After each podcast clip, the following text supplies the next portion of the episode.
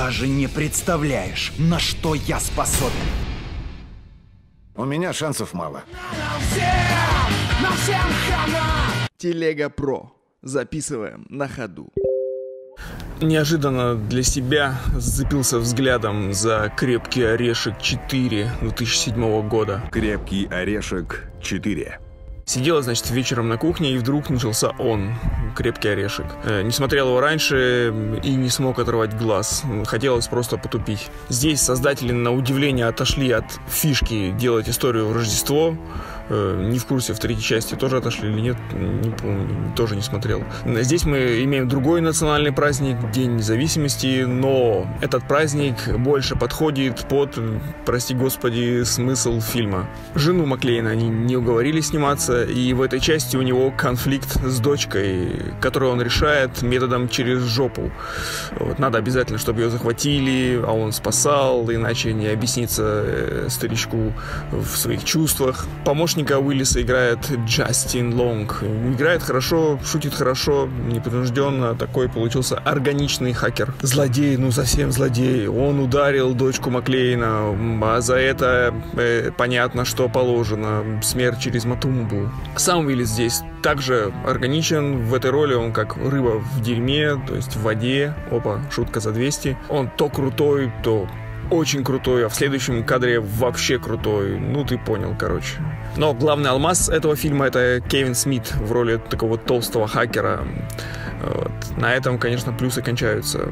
Затянутый, шаблонно глупый, условный, но зато динамичный, много взрывов, много огня, стекла, бетона, бесконечные патроны. Все, за что мы любим супергероя Маклейна в исполнении Брюса Уиллиса. В остальном это типичный боевик, сделанный ну, по шаблону, но смысл в целом интересный. Э, то, что гнилая система, которая держится на честном слове и сломается после нажатия одной кнопки хакером. Смотря на то, как работают наши многомиллиардные сайты и госуслуг, э, в это легко веришь. Э, тебе фильм не рекомендую ни в каком виде. У меня был, была вечерняя такая слабость, вот, а ты не допускай подобного, будь выше этого, но вдруг ты когда-то цеплялся и также смотрел. Конечно же, смотрел. Смотрел все части франшизы, даже отвратительную пятую часть, где появляется сын Маклейна в исполнении Джая Кортни, лауреата премии за самую деревянную игру и самое каменное лицо. Вот. Но скажу просто обо всей франшизе. После второй части «Крепкий орешек» перестал быть таким орешком и таким крепким. На самом деле уже третья часть в большей степени похожа на серию «Смертельное оружие», потому что повторяет его как концептуально, так и какими-то сюжетными ходами. А четвертая, пятая часть «Крепкого орешка» может называться так только потому, что там играет Брюс Уиллис, и только потому, что его персонажа зовут Джон Маклейн. Всего остального там нет. Ни Рождества, ни крутизны, и, что самое плохое, там нет э, колоритного жесткого злодея.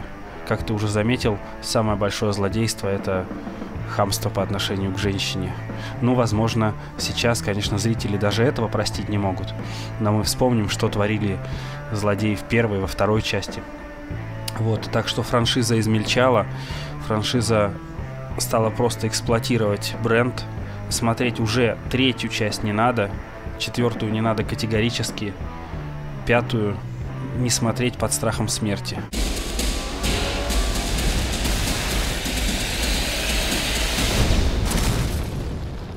Да вы сбили тачкой вертолет! Кончились патроны.